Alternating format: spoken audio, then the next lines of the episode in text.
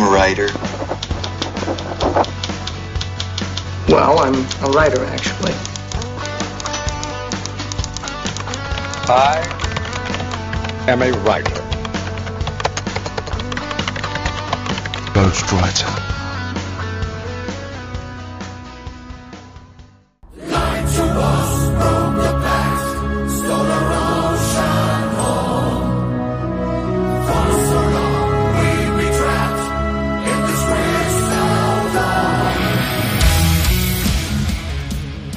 Saudações literárias, queridos ouvintes. Eu sou Ricardo Erdi e esse é o podcast Ghostwriter.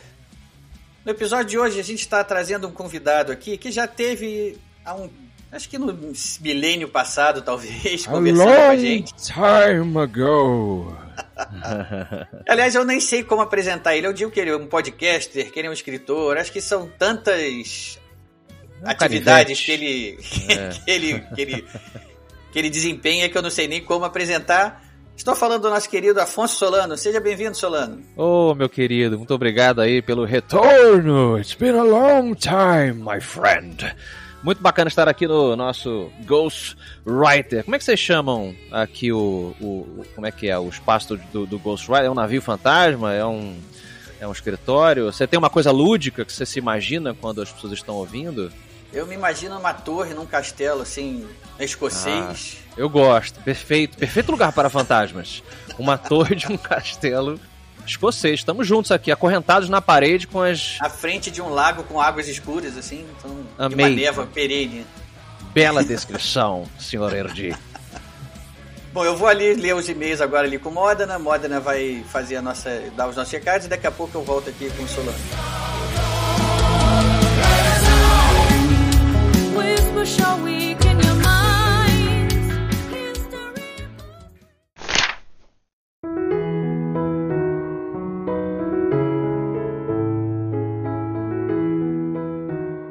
Salve, salve, amantes da literatura! Sejam bem-vindos a mais uma leitura de e-mails e recados do podcast Ghostwriter. Ao meu lado, mesmo que a milhas e milhas e milhas de distância, Ricardo Erudi. Tô na área, se derrubar é pênalti, o juiz é meu amigo. E essa frase nunca teve tão a ver quanto nesse programa de hoje. Eu acho que ela se relaciona mais ao programa passado. Mas- É porque a gente vai comentar agora sobre o programa passado, né? Ah, bom, tudo Então. bem. Para aqueles que não querem ouvir os e-mails ou comentários do programa passado, por favor, pulem para o tempo. 7 minutos e 30 segundos. Bom, eu tenho um recado para dar deste episódio. Para quem já escutou até agora, reparou que nós tivemos uma musiquinha na abertura antes da introdução, um pouco diferente da que eu vinha utilizando. Ah, essa música vocês vão saber um pouquinho mais sobre ela dentro do programa. Ela é uma música que é uma parte do projeto que o Solano está fazendo com a banda Marmor de criar músicas do universo do esparachim de carvão. né? A música é a Twin Beasts, o grupo é o Marmor, né? e as letras da música são, os- são do Afonso Solano. E como toda banda que se volta para essa área de música de fantasia medieval, desse tipo de mundos de feitiçaria, magia, de heróis de capa e espada, toda banda desse, desse, desse universo cai para aquilo que a gente chama de o rock melódico, né? O heavy melódico É bem épica, né? bem épica, com corais, assim, super emocionantes, assim. Pô, eu- quando eu, o, o Solano mandou o link lá e eu ouvi pela primeira vez, eu já mandei um comentário pra ele lá, bacana. Porra, que música foda, Solano. Muito bom aquele coral no início, mais emocionante lá, ele se amarrou. Ah, não só a música, eu também gostei bastante. O clipe também é muito bem O feito. clipe sensacional, eles abrem um livro no, no início do clipe, né? Um livro lá é, com contos de Kurgala, uma coisa assim, né? É, o livrinho tá lá, acho que Tales of Kurgala, né? Pois é, bacaníssimo. Alto, alto nível a produção do, do vídeo. Fica, tá, cara, todos os envolvidos no projeto estão de parabéns. É, a gente pode botar aí também o link aí pro, pro videoclipe aí, né, no, no- nos post. comentários aí, no post aí, porque vale a o pena conferir. Vale conferir, sim. Tá muito Isso. bacana, tá alto nível a produção. E eu, no final do programa, deixei a música inteira, né? Porque ali na introdução só uma partezinha para começar e a finalização depois do, da introdução. Mas no final do programa, por favor, aguardem um pouquinho que vai vir a música inteirinha. Vale a pena ouvir. Principalmente pra quem gosta aí do metal melódico aí. Pode, pode se preparar pra banguear aí que vai. vai fazer um milkshake de cérebros aí, tranquilo. Ah, tu tem uma coisinha legal também pra contar, né, cara? Ah, tem uma, um comentário que eu não posso deixar de falar. A nossa queridíssima ouvinte, a Luíse Costa Peçanha, ela sempre comenta, ela sempre participa lá nos posts no, no Facebook. E ela é uma aficionada de futebol. Então, quando eu botei o post lá no- na, na página do programa, lá no Facebook, avisando que o, o episódio era um episódio com a editora Grandiária falando sobre os livros relacionados a futebol, ela botou um comentário muito bacana. Botou. eh, o- que ela escreveu foi exatamente isso. Amo você, podcast Ghostwriter. KKK, um monte de risadinha. Mas eu respondi lá e eu respondo aqui de novo para Luíse. Nós também amamos você, Luiz. A sua, você é muito espirituosa, faz parte de, de esperar o comentário seu lá. Muito obrigado. Agora repare que ela falou que ela ama o podcast. Ela ama o podcast, isso aí, o Podcast. podcast Ghostwriter. Aqueles que quiserem enviar pra gente e-mail, por favor, mandem para o endereço programagw.gmail.com programagw.gmail.com Pode nos encontrar no Twitter através do arroba programagw, arroba programagw. No Facebook, facebook.com barra programagw, facebook.com barra programagw. E para terminar, no Telegram, Ricardo, No Telegram, o nosso grupo lá do, do, do podcast é o t.me barra programa GW. Então é isso, pessoal. Até a próxima leitura de e-mails e recados.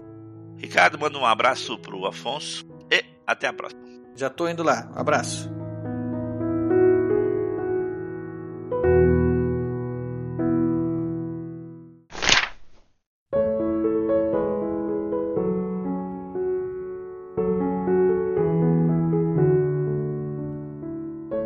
Estamos de volta aqui.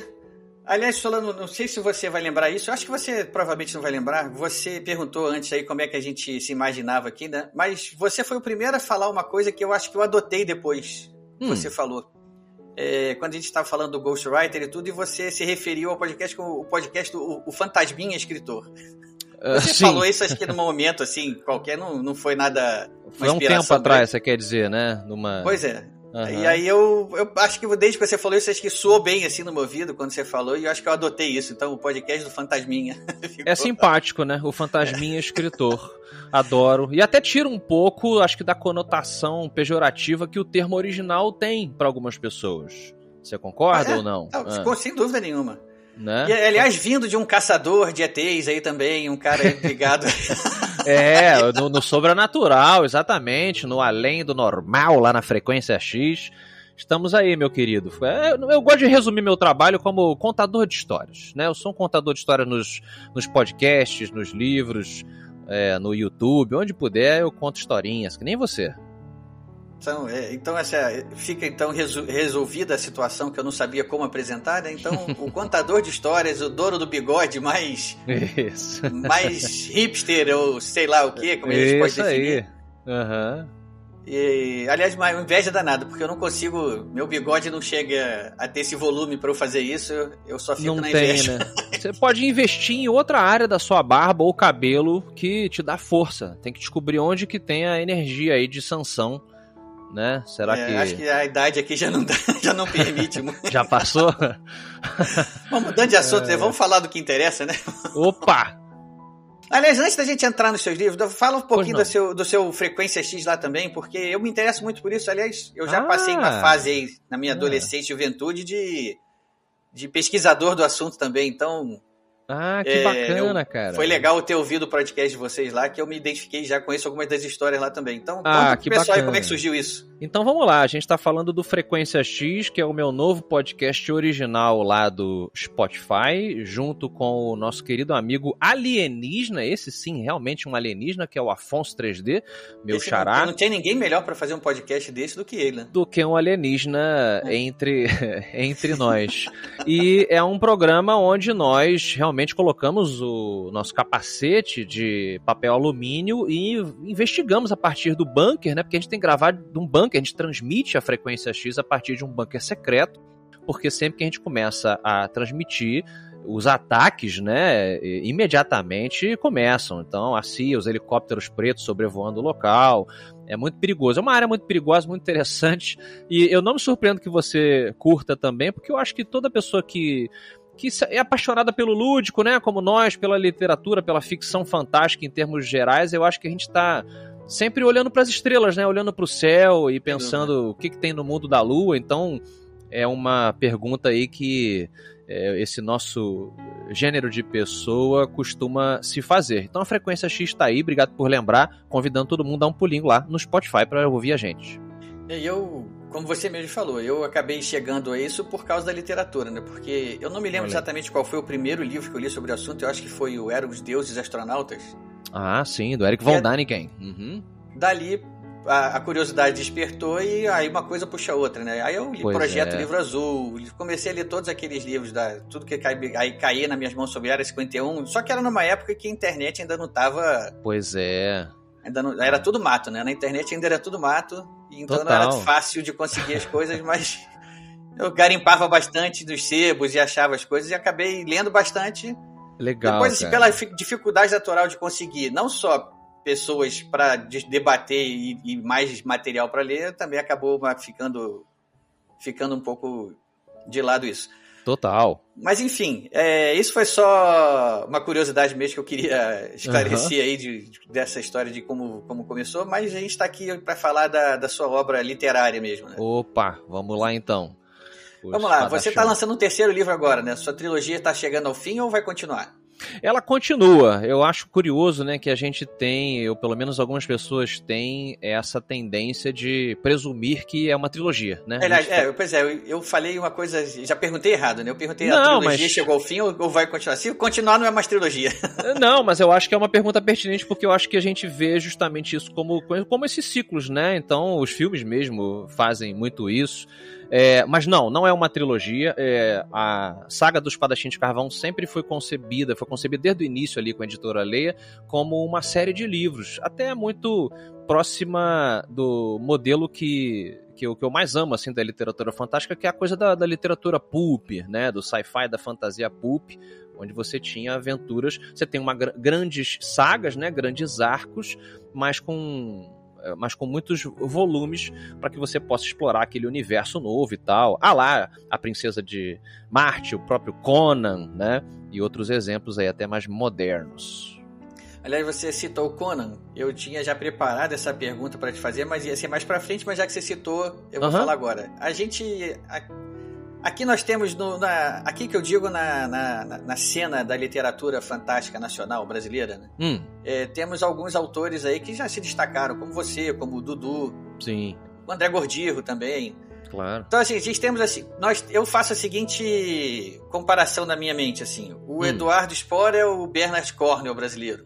Ok, claro, é, acho que é por aí. aham. O Gordirro, eu já até conversei com ele, ele, ele é meio uma mistura lá, tá meio Brandon Sanderson. Agora esqueci exatamente quando eu conversei com ele, ele até falou o autor e agora até me, me aham. escapou Salvatore, talvez, não sei, alguém. Bom, é, tem E o aí. Afonso Solano, eu posso chamar ele de Rob- Robert E. Howard. Poxa, seria um, um super elogio. Espero que eu também não termine minha vida engolindo uma bala de uma, de uma espingarda, né? Que foi assim que ele, não foi assim que ele Foi morreu? assim, é, foi- eu que- pelo que eu me lembro, sim. É, isso que era escritor raiz, né? Convenhamos, pelo amor de Deus, Mas é né? amigo do Lovecraft também, né? Tinha, É, poxa, o cara que bebia demais, né? Reclamava do mundo, tinha depressão e se matava no final. Isso que é um escritor raiz, vou te falar. A gente é Aí- muito Nutella.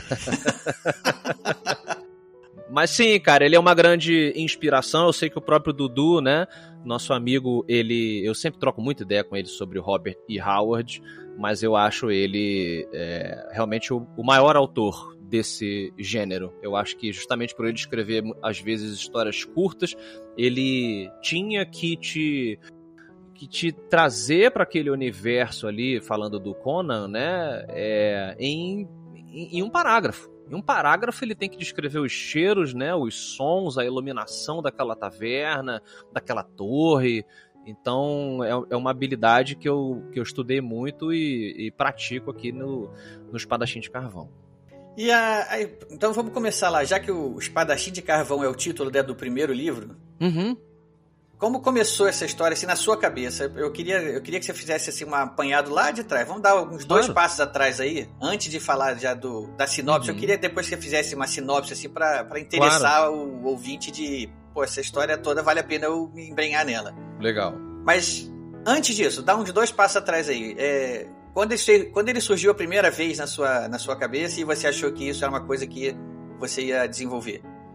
Cara, ele surgiu no colégio, assim. É, eu sempre gostei de desenhar, né? A minha formação inicial é como ilustrador. Então, eu ali na sala de aula, eu, digamos que já, já faltando o quê? Uns dois anos, assim, para terminar o colégio, eu já fazia umas pequenas histórias em quadrinhos, assim, e grampeava e, e passava entre as minhas amigas e os meus amigos da sala para o pessoal ler e tal, e comentar, e aquela coisa inspirada pela Image Comics, pela Marvel, né, que a gente cresceu, é, a gente cresceu é, lendo, só que ambientado num, num, num cenário é, de fantasia, né, só que era um cenário de fantasia, como a gente citou agora, meio Conan, meio Dungeons and Dragons ainda, muito de fantasia clássica, tinha dragão, tinha elfos, né, eu era muito novinho e tal, e, e ali eu comecei a ensaiar não somente a minha é, a, a- a- minha a narrativa dessa história que eu queria contar, apesar do mundo ser ainda muito clássico, é, mas também a forma de me comunicar com, com leitores e etc. E aí, quando eu saí do colégio, eu peguei essas histórias que eu fiz ali, digamos que um, um, um teaser né, com o pessoal, e eu transformei num site, uma história em quadrinhos online interativa. Isso é mais ou menos em 2001 que a gente está falando, tá? E aí eu vendi essa ideia para o Omelete. Isso a, a gente está falando de quase 20 anos atrás aí, né? Nossa, é estranho falar, né? Dois, anos 2000 já estão há 20 Já. anos. É engraçado, cara, Engraçado exato. O próprio ver Omelete. isso, né? É um pouco, é. E o próprio Omelete, ele era, ele não era o, o portal que é hoje, né, referência, ele era um blog que já era uma referência, mas estava começando e tal. Então, assim, eles adoraram o projeto e a gente ficou. Quando eu digo a gente, é porque eu não conseguia fazer a história em quadrinhos online sozinho. Era eu, meu amigo Delcio Gomes, o Feijão, o Marcelo, um monte- de amigos e colegas. E a gente, um eu desenhava, o outro pintava, né? O outro ajudava a escrever, o outro programava e tal. E a história fez, fez um sucesso, cara. Fez um sucesso, assim, durante mais ou menos um ano no Omelete. Só que aí o pessoal meio que debandou do projeto depois, os meus amigos, porque pouca gente ganhava. Acho que ninguém ganhava dinheiro com internet em 2002, né? Convenhamos que ainda era uma coisa meio é, incerta. E eu fiquei sozinho. é, mas eu fiquei com aquela proto-Kurgala, né? Kurgala sendo o mundo dos padachins de carvão. Falei, cara, eu acho que tem alguma coisa aqui, mas ainda, ainda é uma história de fantasia clássica que é muito próxima daquilo que já existe e já é bom. Já existem ótimos autores e escritoras que fazem histórias assim. E eu resolvi voltar para a prancheta. E aí eu passei os próximos 10 anos desenvolvendo um mundo novo. Né, uma 10 mitologia do zero, é. Foram 10 anos de pesquisa e escrita. Nesses 10 anos eu fui fazendo outras coisas, né? Fui, fui criando lá o Matando Robôs Gigantes, esse nosso podcast. Fui trabalhando com o YouTube, fui conhecendo esse pessoal todo. Comecei a escrever lá pro G1, muito devagarinho. Mas nesses anos todos, nessa década, eu, eu formatei o mundo de Kurgala a partir de, do, do estudo ali que a gente citou, Robert Howard, é, o, né, o Princesa de Marte, todos esses autores aí, é, não só de literatura, mas de, outros, de outras mídias também, como é que se constrói um mundo, como é que se fabrica uma realidade é, paralela, crível, né? E aí eu desenvolvi finalmente o, o universo Espadachim de Carvão, peguei aqueles elementos daquela história em quadrinhos online, apliquei, ajustei. Então essa é mais ou menos a gênese do projeto, né? É, um minha- resuminho. eu, fico, eu fico curioso com uma coisa, assim, é, a gente acabou de falar que foram 10 anos desenvolvendo, isso aí em paralelo com outras atividades, claro. Uhum. Mas é, você sabia esse tempo todo que isso ia sair do seu do seu universo particular ali, ou isso Hum. ou você lidava isso só como um hobby mesmo, uma coisa que te dava prazer desenvolver? Ou você já tinha a, a- a impressão de que aquilo ia se tornar uma história comercial e, e de com o sucesso que teve? Cara, eu tinha essa, essa impressão, sim. Eu, claro que a gente começa, né, moleque desenhando no quarto lá, como eu falei, no colégio, brincando, mas eu já tinha um desejo de contar histórias, assim, pela influência lá do meu avô, da minha avó. É, eu tenho é, uma tia que foi uma grande, é uma grande jornalista, ela chegou a apresentar telejornal, então eu, eu, eu sentia que eu é, talvez tivesse alguma coisa a contribuir também enquanto comunicador. Então, quando eu bolei o, o, o universo, eu bolei o projeto também enquanto algo multimídia. Eu, eu, eu entendia que, ou pelo menos apostava, que era uma história barra um universo que.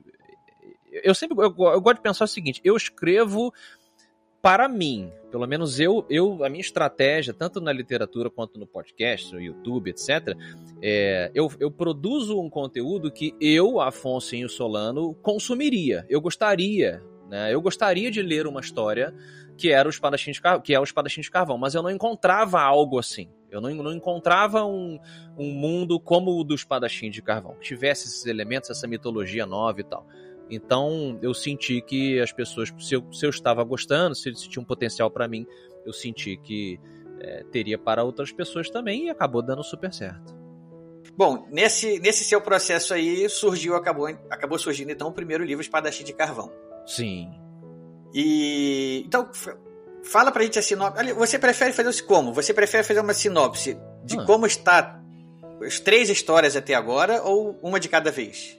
Olha, eu costumo é, situar as pessoas que não conhecem ainda a saga do Espadachim de Carvão, dizendo que ela conta a história do Adapak, que é né, o protagonista da história, que é o filho de um dos quatro deuses que deram vida ao mundo de Kurgala. O Adapak é um semideus que cresceu junto com o pai dele, a voz Esmeralda, um desses deuses aí que eu citei, na casa né, dele, que é um, um lugar adorado pelos outros, é uma ilha que é adorada pelas muitas espécies é, inteligentes do mundo de Kurgala, porque os deuses eles se retiraram, digamos que, do olhar público há, há muitos e muitos ciclos, né, muitos e muitos anos. Então Adapak ele cresce dentro da casa do pai, com todo o conhecimento sobre o mundo de Kurgala ao seu dispor, no entanto, ele não tem acesso ao mundo de fora, ele não pode sair de casa, ele não pode conhecer aquelas criaturas, aquelas, aquela fauna e a flora e a cultura que ele cresceu ouvindo do pai, né? Até o dia que dá uma treta, que se não tiver treta não tem Não tem história. não tem história, tem que ter um conflito. E esse conflito é na forma de um grupo de assassinos que invadem a casa dele e obrigam, obrigam o Adapak a fugir, coisa que ele imaginava que seria impossível, afinal de contas ele é um semideus, né? o pai dele é um deus. Então a aventura começa assim, ele desbravando esse, esse mundo de Kurgala e quebrando a cara, né? porque ele acaba sendo uma figura muito inocente. Ele, apesar de ter um conhecimento e uma habilidade muito grande, graças às coisas que ele aprendeu ali na casa do pai, ele nunca, nunca encontrou com as pessoas do mundo de fora, né? Inclusive ele tem uma visão muito romântica, ele acha que as coisas lá fora são é, como os livros de fantasia que ele lia na casa do pai, que também existem livros de fantasia dentro do universo dos Espadachim de Carvão. Então a aventura é, deslancha aí a partir do, do primeiro livro, com ele também buscando entender exatamente o que ele é, né? E quem são esses deuses, quem foi o pai dele, será que isso que ele aprendeu é verdade ou não é? É verdade ou não é? Oi, Adapak, mas vem pra cá, vem pra cá descobrir. Olha, você, você falando aí, eu já pesquei duas possibilidades de referências que talvez sejam propositais, talvez sejam meras coincidências. Primeira, Don Quixote de La Mancha, Total. O fato de, de, de ser um, um errante aí num mundo, entre aspas, desconhecido, né? Não, talvez não tanto pro Quixote, mas o fato de você ter falado que ele era um leitor de obras de fantasia, né? De ficção, que era o, o caso do Don Quixote, né? Ele era Total. um grande. O, o personagem Don Quixote era um grande influenciado pelas histórias que ele lia, ele queria se tornar o herói das histórias que ele lia. Perfeito, É. perfeito. E aí, eu, ou seja, você falando aí agora, eu falei, pô, tem um paralelo aí com Don Quixote, já gostei. Aham. O outro que também me, me, me, pareceu também uma, alguma semelhança foi a história do príncipe Siddhartha Gautama, Perfeito. Buda. Na mosca, na mosca. Não há como esconder as referências do senhor. Muito bem observado, cara. Justamente, o Don Quixote, é, o, o Siddhartha Gautama, né? Essa coisa dele viver num castelo protegido e quando ele sai ele vê que existe miséria, existe doença, né? As coisas horríveis que o pai dele... Conhece o mundo real, né? O mundo fora dos livros Exato. ali e, e Uhum. vai, e, e vai ter que sobreviver dentro do mundo real agora, né? E Total, total. Tem descobrir uma... seus poderes. Perfeito. Poderes sobrenaturais ou não, né? Mas que, que Perfeito. Tem uma coisa de caverna de Platão também, né? No sentido dele achar que aquelas sombras refletem ali, né? Projetam o- mundo lá fora. Então tem, tem essas inspirações eh, filosóficas aí, literárias e dentre outras aí de alguns autores que a gente citou. Mas é um mundo, é um mundo que comporta essas perguntas, né? Essas metáforas e que passeia por gêneros também. A gente é, é um universo que existe uma discussão entre os leitores do Espadachim de Carvão que é pretendida é, de se o, o mundo de Kurgala é um mundo de fantasia ou é um mundo de ficção científica disfarçado de fantasia por alguns elementos que são colocados ali é, acerca dessas deidades, né? Seriam elas deidades, porque é dito lá nos livros, ah, elas desceram dos céus, né? Então existem certas coisas ali que conversam com um pouco do assunto, até que a gente falou de ufologia. É, olha, de, olha aí. de deuses astronautas. Aí é uma discussão que eu deixo para os leitores aí. Acaba sendo que toda a nossa formação como indivíduo, né? Como leitor, como indivíduo, acaba se refletindo aí na, na, na sua obra também, né? Ou seja, É. talvez até inconscientemente, né? O, o Uhum. fato de ter uns, uns deuses astronautas aí é. Talvez, é. Não tem como a gente escapar é, dessas influências. Bom, então é, temos a primeira história, que é o Espadachim de Carvão, onde ele finalmente vai sair da toca e descobrir que existe um mundo lá fora a ser explorado. É. E tá, como como você falou, tá acontecendo uma treta aí que ele acabou se vendo envolvido nela e tem que, tem que resolver isso da melhor maneira possível. É isso aí. Vem, esse é seria o resumo do primeiro livro, sem spoiler. E aí Uhum. vem o, as pontes de Puzuir, né? Puzur, Puzur. Puzur. Isso, Puzur que pega emprestado aí um nome, a inspiração aí, um making off é uma, um, um dos imperadores sumérios. Por que, que eu achei que era Puzuir? Eu li errado isso. Ah, não sei, pode de pode Puzur, é, eu li errado, né? Puzuir, pode, Puzuir soa bem também. Vai que Puzuir era o pai, o pai de Puzur, Sejamos- né? É, pare- parece um verbo, né? Vamos ser mais precisos. As pontes de Puzur. As Pontes de Puzur é uma história que volta cerca de mil ciclos antes do Adapak estar vivo, né? Antes do primeiro livro acontecer, é, aconteceu o Puzur. Puzur foi um ladrão muito famoso, um ladrão de relíquias de Kurgala. As relíquias são os objetos que os deuses deixaram para trás depois que eles abandonaram o mundo dos mortais. Eles deixaram ferramentas, né? Ferramentas mágicas porque elas são as a única forma de você fazer magia no universo de Kurgala é através dessas relíquias, desses objetos, dessas joias que foram deixadas para trás. No mundo de Kurgala não existe fireball, né, do RPG, você não pode soltar um raio, invocar é, nenhuma entidade, como se fosse no Dungeons Dragons, você só pode fazer coisas semelhantes a partir dessas ferramentas. E o Puzur, ele é um ladrão dessas ferramentas, mas um ladrão com um propósito e com uma ligação com o Adapak, há mil anos à frente dele. Então, o segundo livro, As Pontes de Puzur, ele fica, assim como o primeiro, alternando as linhas do tempo. O primeiro livro alterna a linha do tempo do presente do Adapak com a infância, adolescência, né, é, dele, pra gente construir o personagem, entender é, de onde ele veio, as coisas que ele aprendeu. O segundo livro alterna entre o passado, ali, como eu falei, com o Puzur e a Laudiara, que é uma companheira dele, e com o presente, onde o Adapak está é, se reentendendo após os acontecimentos do primeiro livro, que eu não tô dando, tô tentando evitar os spoilers, entendeu? Mas a, a- É a bom, brincadeira sempre é essa. é. E, e as histórias, né, eh, se ligam e convergem em algum momento. A ideia é para que a gente expanda o universo de Kurgala. E foi uma proposta um pouco fora da caixa, no sentido de que a sequência, né, espera-se, pelo menos foi assim que eu senti que, ah, queremos mais do, do primeiro livro.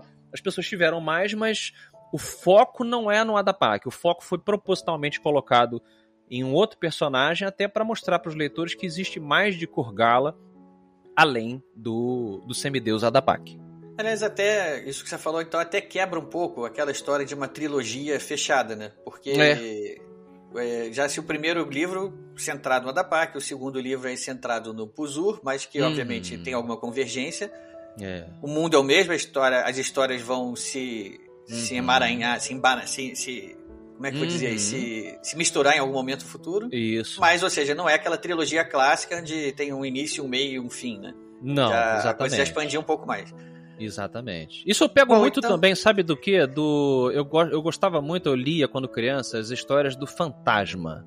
Não sei Ah. se você gostava. É, não, não era, eu não, não, não acompanhei não. Eu acompanhava mais só no Fantasma dos quadrinhos do jornal Ok. e não me deu, não me deu uma, uma profundidade no universo dele, mas Aham. É cheguei o, a conhecer. o fantasma do Lee Falk. Ele é um personagem que ele existe em muitas eras, interpretado por vários homens, é, um filho do outro, né? O lance do fantasma, o espírito que anda, é um baita personagem por isso, porque os inimigos do fantasma acham que ele é imortal, mas na verdade é porque quando um, né, o, fi- o pai tem um filho e ele vira o, o, próximo, o próximo fantasma. Então muitas histórias do fantasma elas começavam com ele descobrindo algum artefato, alguma história assim, e aí ele voltava pra, pra, pra caverna dele, né? E ele abria um livro com as crônicas dos fantasmas e ele começava a ler a história de algum fantasma que tinha encontrado esse artefato. E aí a história voltava no tempo, cara. Era muito legal. E você tava vivendo a história do Bacana. fantasma de 1600 e lá vai vovó. Então isso me inspirou muito também a fazer esses, esses back and forth assim de, de linha do tempo para que você vá costurando esse, esse mundo através do tempo também e do espaço, sacou?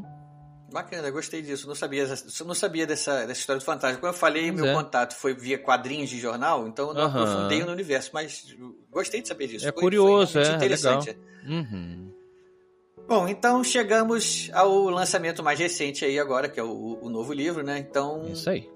Vamos lá, continuando a, a, sua, as suas sinopses sem spoiler. Sem né? Spoiler, agora- é um, é um Esse, desafio. principalmente desse agora, que agora é o lançamento, né? É o mais recente da, da- do mundo aí de Kurgala. Exato, vamos lá então. É, esse que é um lançamento que acompanha um projeto um projeto extra que é a trilha sonora. Eu posso falar daqui a pouquinho, então que é uma coisa maluca aí que a gente falou de multimídia. falaremos dela, falaremos dela. Isso. Mas o, vamos lá, o terceiro volume do Espadachim de Carvão, chamado Espadachim de Carvão e a Voz do Guardião Cego, ele mostra o Adapak agora, e aí eu, aqui eu tenho, tenho que pelo menos situar né, as pessoas, é um pequeno, pequeno spoiler, ele está é, prisioneiro de um culto, um culto religioso, uma irmandade que acredita que o Adapak seja um profeta, um profeta muito conhecido de Kurgala, né, que prometeu retornar à vida ali para cumprir uma, uma profecia, como eles costumam, costumam é, é, prometer. E esse culto que persegue o Adapak desde o primeiro livro, ele finalmente coloca as mãos nele. E o Adapak então vai atravessar essa história agora, tendo que lidar com essas pessoas, né, aprendendo mais sobre a mitologia de Kurgala, tendo que é, evitar os perigos que eles vão colocar ele, né, através da jornada para o lugar que eles precisam levá-lo. E enquanto isso, na outra é, narrativa, como eu disse, todos os livros têm duas narrativas, né? Aqui a gente acompanha a Cirara, que é, a- que é a capitã da- do, do navio do primeiro livro, né? Que vira companheira dele, que sabe que ele foi sequestrado e está montando um grupo de amigos que vai bolar um plano ali para poder resgatar o nosso protagonista das garras deste culto de birutas. E além disso, você tem outras histórias que são histórias que são contadas também ao longo da narrativa, histórias antigas, como eu falei, tipo a do Puzur e tal. É um livro um pouco maior do que os dois primeiros, mas essencialmente é essa jornada aí e sempre é, lembrando que o Adapak continua buscando essas respostas acerca do que ele é, né? E de quem são os deuses de Kurgala, o que diabos é esse planeta, esse mundo de Kurgala. Tens a, a capa, né? Uma no- uma nota especial pra capa do, desse, desse livro agora, da Voz do Guardião Cego, que foi uma Ah, capa você gostou? sensacional, né? Ficou bonita, Ah, muito né? boa, muito bonita mesmo. Inclusive, é. tem um amigo nosso em comum aí, o André Gordirro. Ele Aham. costuma dizer que só vale a pena ler livro que tenha homens musculosos com espadas na cara. É Uma verdade, é grande verdade. piada dele, né? Ele fala isso brincadeira. Nós Mas, seja, compartilhamos. Ele só, Aham. só leia o livro que tem homem musculoso na capa segurando a espada. Se não for isso, não vale a pena ser lido. Então, Tem que ter, tem que ter um homem segundo forte, esse filtro do, Aham. do Gordil, um homem seminu. Total. boa. na capa. Porque ah, no, no caso aqui faz, né? Como eu, eu falei ali, você bem pontuou. é, esse livro, particularmente, essa capa, melhor dizendo, ela, a gente, eu e o Rafael Damiani, que é o ilustrador desde o primeiro livro, nós é, intencionalmente miramos no Frank Frazetta. Quem gosta de Sim, sim. ilustração né, e até de literatura conhece ele pelas muitas capas de fantasia, é, fez muita coisa do Edgar Rice Burroughs lá, do Princesa de Marte, né? John Carter, o próprio Conan, ele fez muita coisa. Ele fez, putz, fez pôster de filme. O Frank Frazetta é considerado por muitas pessoas o avô da ilustração fantástica, né? Então a gente mirou nele e uma coisa bacana, ele já faleceu, né? Mas eu enviei essa capa para a neta dele, a Sara Frazetta, que hoje junto com as irmãs toma conta do Do state, dele. de- é, das artes dele, né, e tal. E, putz, a gente recebeu um super elogio, ela achou mó barato e tal, comentou lá, então foi uma, de certa legal, maneira... reconhecimento, É, um reconhecimento bacana, né? muito, né, bacana você chegar próximo dos seus ídolos, né. Então, ah, sem dúvida. Isso foi é muito bacana a homenagem. reconhecimento bom. É, essa, essa, eu, eu- queria te perguntar também, você como ilustrador, você ainda assim chamou outro amigo para ser ilustrador. Qual, Sim, o porquê, sim. qual o porquê disso? Cara, porque, primeiro que assim, esse, o, o estilo de capa que eu visualizava para o espadachim de carvão, ele compreende uma, um estilo de pintura que eu não sou mestre. É, eu não, eu não sou mestre nesse estilo de, de pintura, né? Eu, eu tenho prática muito mais é, com ilustração é, próxima. é, Como é que eu posso descrever aqui? Ilustração de quadrinhos, né? Aquela coisa mais preta e branca. Sei, sei colorir também, mas eu trabalhei muito tempo com publicidade. Então, o, o projeto gráfico aqui é o seguinte: eu faço as ilustrações internas do livro, que tem uma inspiração naqueles livros de aventura. É, do Ian Livingstone, do Steve Jackson, ou então aquelas ilustrações dos livros de RPG que a gente também gosta, que o Dudu adora, aquelas coisas preta e branca, né, com muito detalhe. É, esse é o meu estilo de ilustração. E aí o Damiani, que ele, além de um belo ilustrador, ele é um amigo meu de infância. Ele foi o cara que me apresentou Senhor dos Anéis, Robert. Howard. É, a gente brincava de comandos em ação juntos, assim, Lego, né? Desde, desde criancinha. Então eu sempre gostei, até da história que eu contei pra você do, do colégio lá, que eu chamei os meus amigos pra participarem. Eu sempre, eu sempre tive esse, esse tesão, assim, de chamar colegas que eu julgo que são talentosos pra contribuírem para pro, pro projeto, entendeu? Eu, eu, eu- talvez essa escola que a gente Construir cresceu. juntos, né? Construir É, juntos. cara, criar uma, exato. Uhum. Criar uma, Uma- coisa em comum com, com quem. Com quem, é, com quem é dos seus, né? Então é uma Total, coisa. Dá um ouvir. prazer maior, né? Muito, eu, eu gosto desse tipo de, de arte, assim. Claro que existem coisas que a gente gosta de fazer sozinho, mas você convidar uma pessoa que você respeita para que ela possa contribuir, para que ela possa pô, trazer uma ideia que você às vezes nunca, nunca tinha pensado num negócio assim, é, é muito prazeroso e muito compensador, assim. Então, Se eu puder dar uma é aí. filosofada aqui, é isso. É um Aham. prazer, grande prazer da vida é poder compartilhar essas alegrias com amigos, né? Com família. perfeitamente Tá junto, né? colocado. É claro, Uma viver sozinho é um saco. aí. É. Dizem que o escritor, que o artista, né, são, são profissões solitárias e acho que são realmente, mas só na execução. Eu gosto, eu vi o Chuck Palahniuk, o autor lá do Clube da Luta, ele estava Clube dando uma Luta, entrevista lá no, é, ele foi no Joe Rogan e ele estava comentando, falou, cara, a- eu escrevo muito, entre aspas, escrevo quando eu tô com os amigos, quando eu tô na rua, eu tô ouvindo as pessoas, eu tô assistindo documentários, assistindo filme, prestando atenção nos diálogos.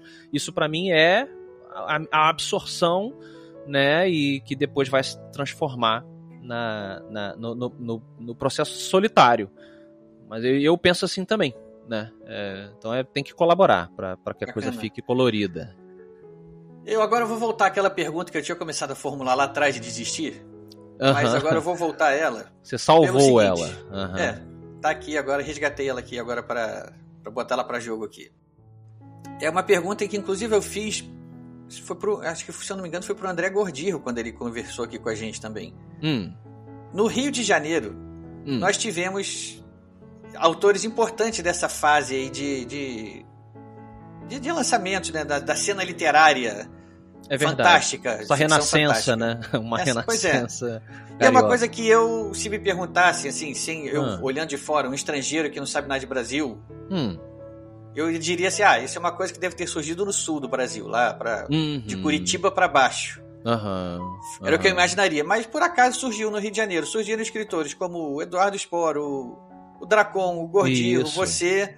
Aham. E no Carol, sul teve o Caldela também, pra confirmar a minha impressão de que a coisa teria do sul veio do Caldela. Mas Verdade. o Rio teve mais. Uhum, O que que você, a que você atribui que a, a essa, esse, esse surgimento dessa cena, especificamente no Rio de Janeiro? Tem alguma Olha- coisa especial? É a água do Rio de Janeiro? É, essa- pode ser a água, pode ser o calor, pode ser a violência, né? Será que a violência ela Eu vou até te dar uma cola aqui antes. O, a resposta do Gordinho, acho que foi o Gordinho, sim. É. Ele falou, isso veio do o acolhimento que o, acho que o RPG trazia. Ah, e são um bando de pessoas meio que deslocadas, talvez assim, os famosos nerds, talvez tem sem tantas habilidades sociais, que, vi- que encontraram no meio RPGístico o seu, o seu universo, Uhum. e dali pra frente a coisa fluiu, né? Isso foi uma- a resposta dele foi por aí. Ele elaborou um pouco mais do que isso, mas foi por aí. É, eu, eu acho que tem algo aí também, né? Eu não fui um jogador de RPG tão ávido como o Gordirro ou o Dudu e até o Caldela, né? Fora do Rio. Mas eu convivi com pessoas que jogavam muito. Então o ambiente de RPG ele realmente era algo muito presente na minha vida. Os meus irmãos mesmo jogaram, jogaram muito. Eu ficava mais, eu gostava mais de ficar justamente pirando na mitologia dos jogos. Então eu ficava devorando é, eu ficava devorando o livro dos monstros, o livro das regras e entendendo aquela, aquela construção de realidade fictícia ali. Aliás, você não é o único, não. Você sabia que tem muita gente que adora É. comprar os RPGs pra ler a construção do universo? Olha aí. O world building, né, que o pessoal fala, Aham. pra, pra ler aquilo. E não, não, não chega a jogar, mas eu, eu descobri isso. Tem muita gente que é fã do world building ali. Pois é, cara, eu sempre fui, sempre fui É, maluco. você tá na veia, e o Solano na veia. É, total. Eu sempre gostei muito de. Adorava jogar também, joguei, joguei bastante, mas não sou, não, não posso me comparar ao, ao Gordirro e ao Dudu. E, mas sim, havia uma, uma irmandade, né, assim, de pessoas de nerd no Rio de Janeiro. O Rio de Janeiro sendo um, um lugar que culturalmente não é nerd, né? Essa, justamente longe disso, né? pô, né? Sol, né? Praia, é, academia, né? Então, assim, o nerdão clássico, ele fica um pouco deslocado e eu acho que ele encontra seus nichos e ali talvez seja um ambiente realmente muito fértil para que você pratique e tenha ideias, né? E colabore, como a gente acabou de falar. Eu gosto dessa, dessa teoria, mas eu gosto também da coisa do próprio cenário que eu brinquei do Rio de Janeiro aqui, que eu falei que é violento eu tenho a impressão, né, a gente pode falar também do Nordeste, né, que tem a sua dose de violência é, e também a sua dose de comunicadores talentosíssimos, né, comediantes, escritores, é, atores. é, eu, eu fico filosofando aqui com você, não tem uma resposta exata se é no é, não é o Conan que fala que o, o aço só se torna firme depois de ser derretido é, várias vezes. É uma frase assim que ele fala. E tem Será que ser que- temperado no sangue, né? Tem que É, então assim, eu acho que a pessoa que. O, o- de novo, o Chuck Palahniuk ele fala isso, né? Eu, eu acho que a pessoa que não viu o lado escuro da humanidade, que, e, e mais, melhor dizendo, não conhece, não reconhece naquilo que é horroroso da condição humana é, um espelho do que ele tenha dentro dele ou dela, eu acho que ele não será capaz de criar algo que se conecte com outras pessoas de uma forma significativa, assim. Não sei se eu. Ah, isso é importante que você acabou de falar. Ela- Elabora isso melhor aí de novo, que eu gostei do que você falou. É, eu- vamos tentar deixar. Vamos tentar espremer isso aí mais, que eu gostei. Você gosta também dessas filosofadas, né? Que eu sei. Somos aqui da mesma cria.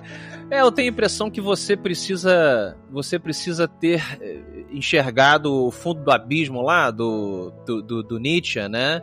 Olhar que pro você- abismo e ele olhar pra você de volta, né? Exato, e- e se você sobreviver a, essa, a esse gaze de volta, né, esse olhar de volta, eu acho que você é capaz de se entender melhor e a partir daí você você consegue descrever os nossos medos, né, os horrores que a gente é capaz de, de, de fazer e, e- e sem que isso se confunda. O Stephen King menciona muito isso, né? Ele fala: as pessoas acham que eu sou uma pessoa horrorosa porque eu escrevo sobre coisas horríveis, né? Você vai ler o Cemitério Maldito, Cemitério Maldito, você fala, "Nossa, essa pessoa aqui é absolutamente perturbada.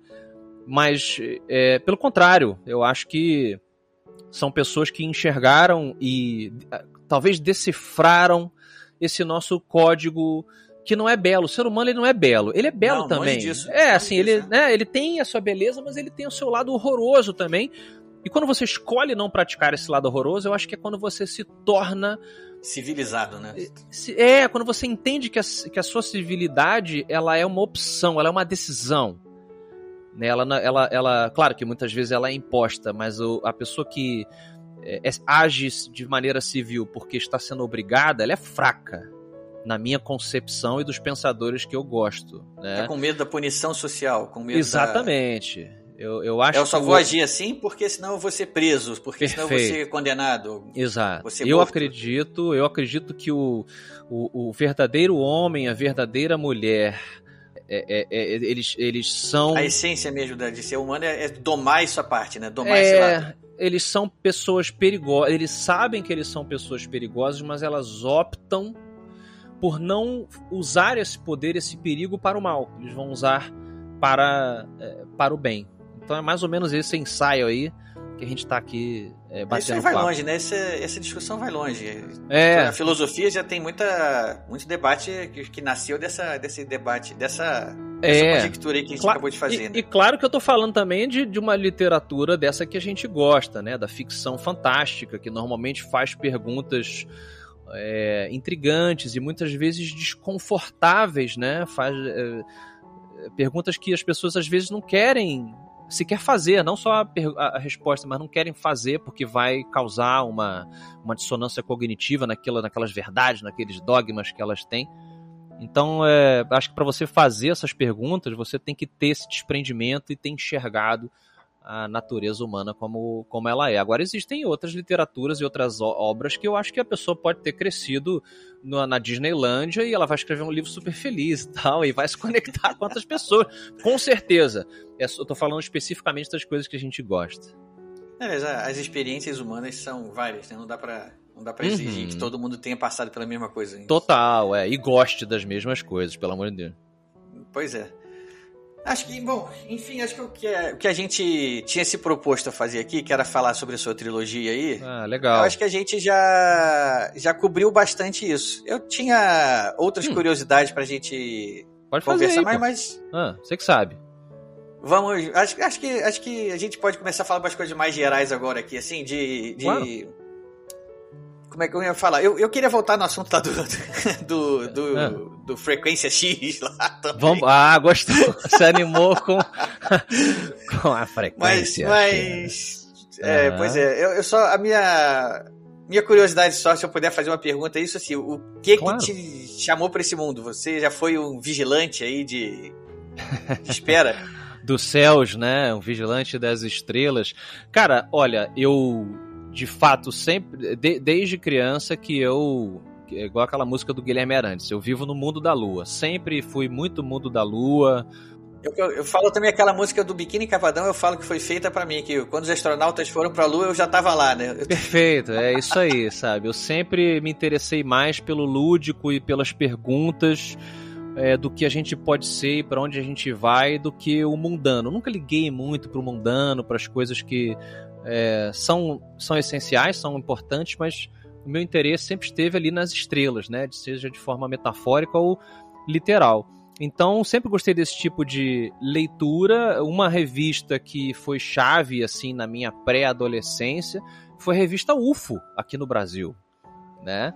Legal. É, que, putz, eu devorava, eu era moleque. A minha mãe e o meu pai gostam muito de ficção também, né? Ficção fantástica.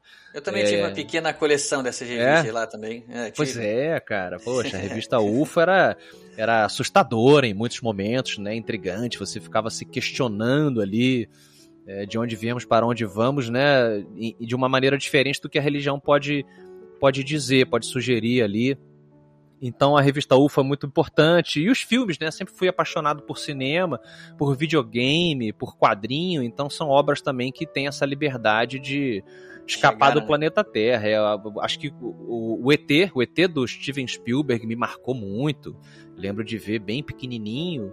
E olha que interessante, é, é, eu, eu fui ver junto, eu minha mãe, né? Eu era muito molequinho e a- a- um amiguinho meu do colégio e a mãe dele, né? As mães levaram nós dois pra assistirem o filme do ET. E aí no final, aquele final emocionante ali e tal, que o ET tá se despedindo do Elliot pra ir embora, eu lembro, é um final, porra, né, super dramático. E aí eu lembro de olhar pro meu amiguinho, acho que era Felipe o nome dele.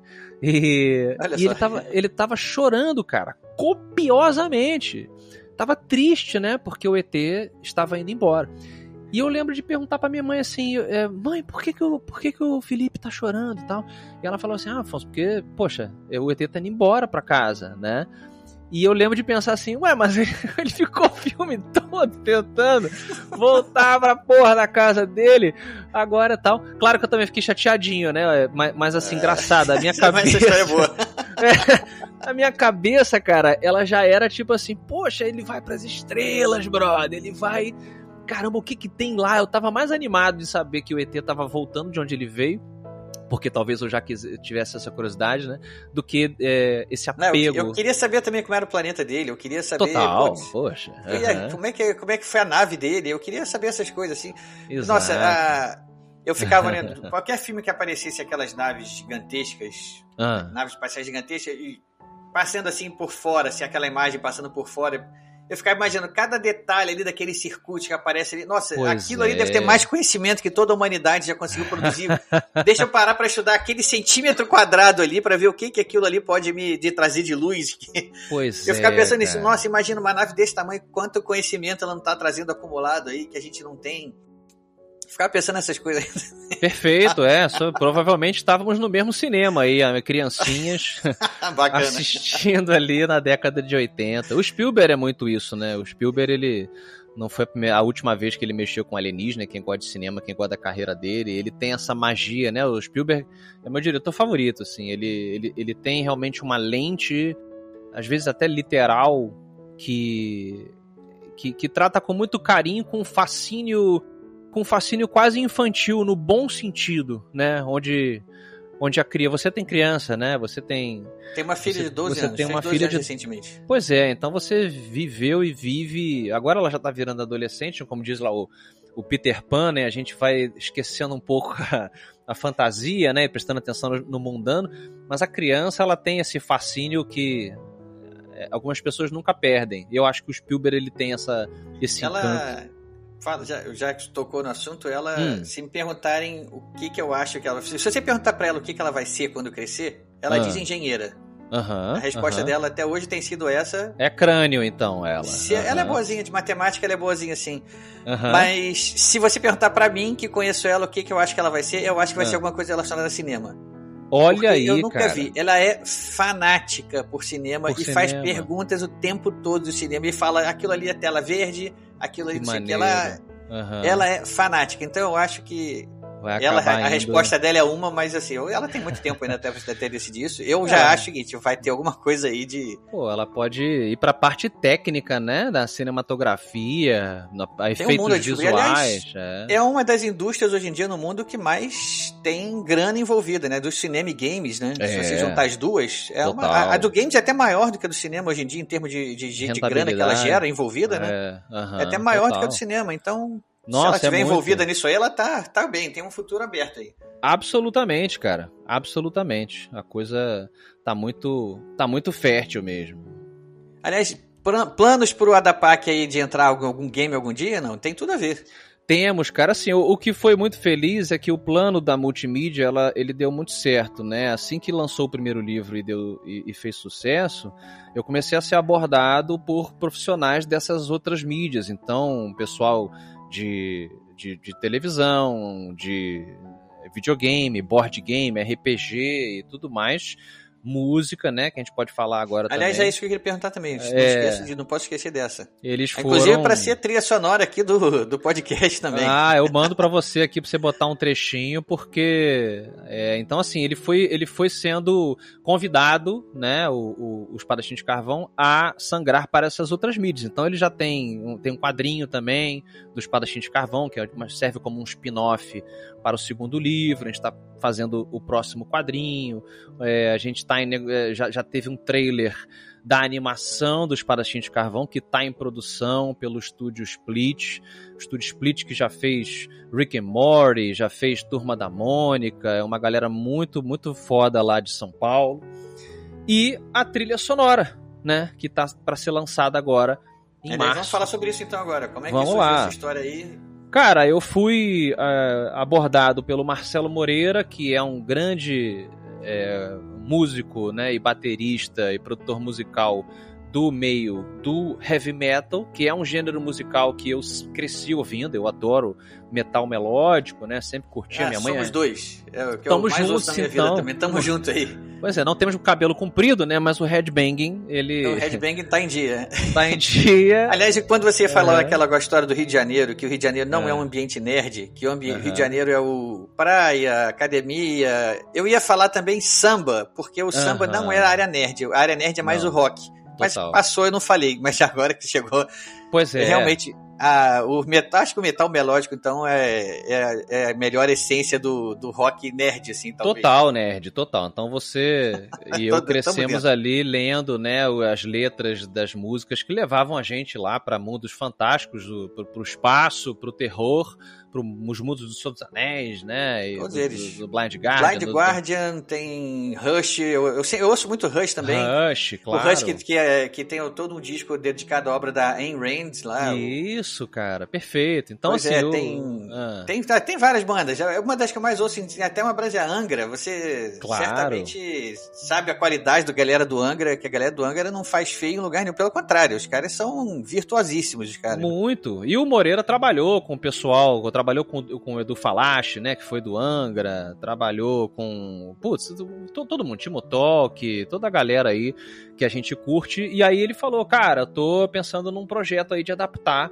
a sua, a sua saga do espadachim para uma ópera rock fantasy. É.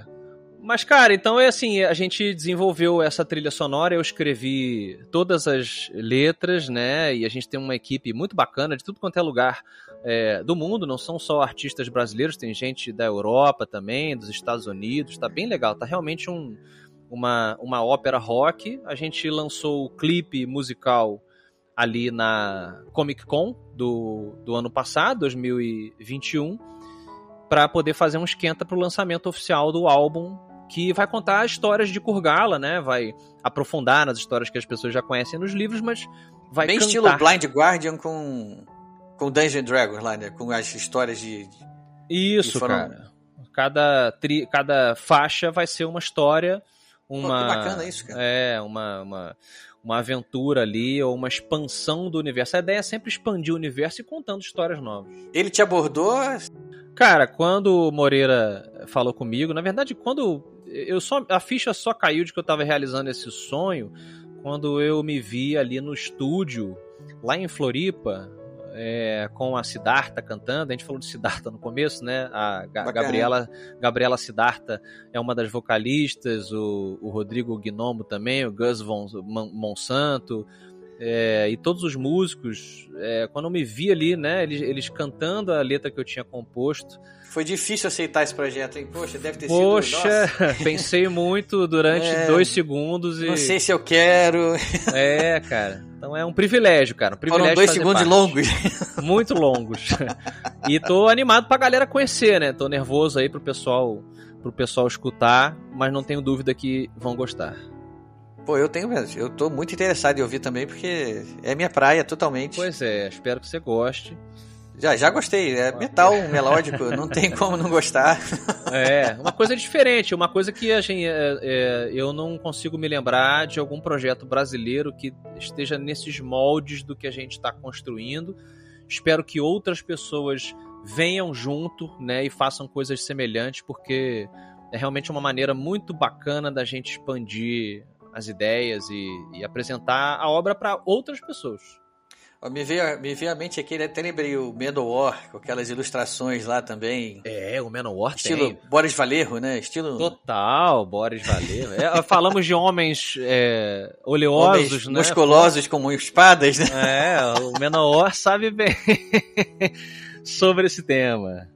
Então, Solano, pra gente ir pro desfecho aqui agora, Uhum. a pergunta que a gente sempre faz pros nossos convidados aqui pra gente encerrar a conversa Hum, é... Quero que você fale alguma, algum livro que você queira indicar para os nossos ouvintes para lerem, se não que não sejam dos seus, claro. Os seus já estão mais do que sugeridos aqui. legal. E qual livro você está lendo no momento? Caramba, olha, eu eu estou lendo agora o Antifrágil. Agora me falha o nome do autor, cara. Vamos catar Nassim aqui. Taleb? É, o Taleb? É, ele- acho que é dele, né? Vamos ver aqui, ó. Antifrágil. Que é da, da teoria do, do cisne negro, não é ele? É ele mesmo. É ele mesmo, então. Tô, tô lendo, eu conhecia é, o trabalho dele, mas o Antifrágil nunca tinha lido, então tô, tô curtindo muito. E, cara, um livro que eu recomendo. Olha, pra- seja para quem gosta de escrita, de, de, de escrever, né, e pensa em trabalhar com isso e tal, é, quanto para quem simplesmente gosta de ler, eu, eu acho muito interessante vocês conferirem o Sobre a Escrita do Stephen King. On Writing. É, é o On Writing, cara. Eu acho que é uma, uma obra assim é, que sintetiza bem como é a cabeça de um autor do calibre do Stephen King, tanto pra quem, né? Como eu falei, se você não, não sabe, não, não liga pra escrever e tal, é bacana você viajar ali nas ferramentas que ele usa, ver como é que ele, que ele, que ele chega naquelas ideias, como é que ele organiza as ideias, o método dele. É, é, é bem bacana, cara. Me veio agora quando você perguntou aí, tentar uma coisa diferente Uma boa dica, não, uma boa dica. Que muita Né? da galera que ouve a gente aqui, os ouvintes aqui, tem muita gente que tem ambições literárias também. Tem galera que quer Sim. participar de alguma maneira do, do universo, então É. a formação serve- é importante, né? A E não, e não é uma coisa só pra quem, vamos dizer, a pessoa que quer contar histórias, né? Ela quer contar história no quadrinho, ela quer escrever uma história em quadrinhos, um mangá, né? Um livro mesmo, ou até um filme. Eu acho que é um livro que é bem importante pra você, Bacana, boa dica. né? Fica aí. Então é isso aí, Solano. Acho uma alegria ter você aqui com a gente. Pô, obrigado pelo retorno aí. Mais uma vez, presente. E desejamos muito sucesso aí na nova. no na voz do Guardião Cego. Isso. E eu agora, eu acabei de me, me tocar que eu já, eu já cometi esse erro outras vezes, que eu, Hum. eu fico esperando o lançamento físico do livro e esqueço do Kindle. E Ah, o meu Kindle tá aqui esquecido. Então pode contar que ele tá vindo pra cá pelas vias eletrônicas. Excelente, gente- então. Viagem com o. Puzur. É, atravessa Pois as é. pontes de Puzur aí até a sua, a sua terra e espero Pode que ter você, você certeza, vai curta a ser um aventura. prazer aí. enorme. Legal, meu querido. Obrigadão pelo convite aí. Excelente papo. Fomos pras estrelas, voltamos. Teve Isso aí, espada, né? teve raio laser, teve criança, teve de tudo aqui. Adorei. Teve bom, foi bom. Então, isso aí, pessoal. Esse foi o Afonso Solano e eu sou o Ricardo Erdi, me despedindo.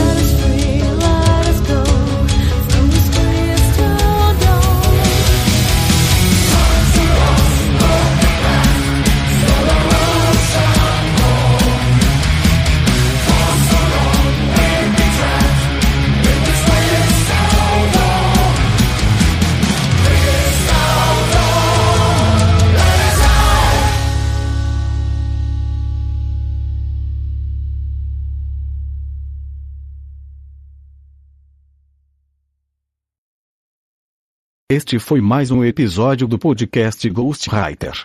Apresentado por Ricardo Erdim e editado por Rafael Modena.